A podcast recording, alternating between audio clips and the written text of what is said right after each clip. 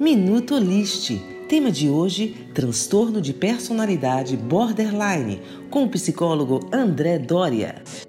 O transtorno de personalidade borderline é um dos vários transtornos de personalidade existentes e se caracteriza por comportamentos dramáticos e imprevisíveis, acompanhados por medo do abandono, explosões emocionais, comportamento autodestrutivo e sentimento de vazio. Quando não tratado corretamente, traz sérios riscos ao paciente, pois é comum que esses quadros apresentem automutilações e tentativas de suicídio como sintomas. Essas manifestações do sofrimento psíquico no corpo são uma ameaça à integridade física do indivíduo indivíduo. O tratamento é multidisciplinar, envolvendo acompanhamento psiquiátrico e psicológico que irá trabalhar os possíveis gatilhos para as crises. Nos casos mais graves, a internação psiquiátrica faz-se necessária. Oliste 20 anos. Excelência em saúde mental. Acesse oliste.com.br. Responsável técnico Dr. Luiz Fernando Pedroso, CRM 11711.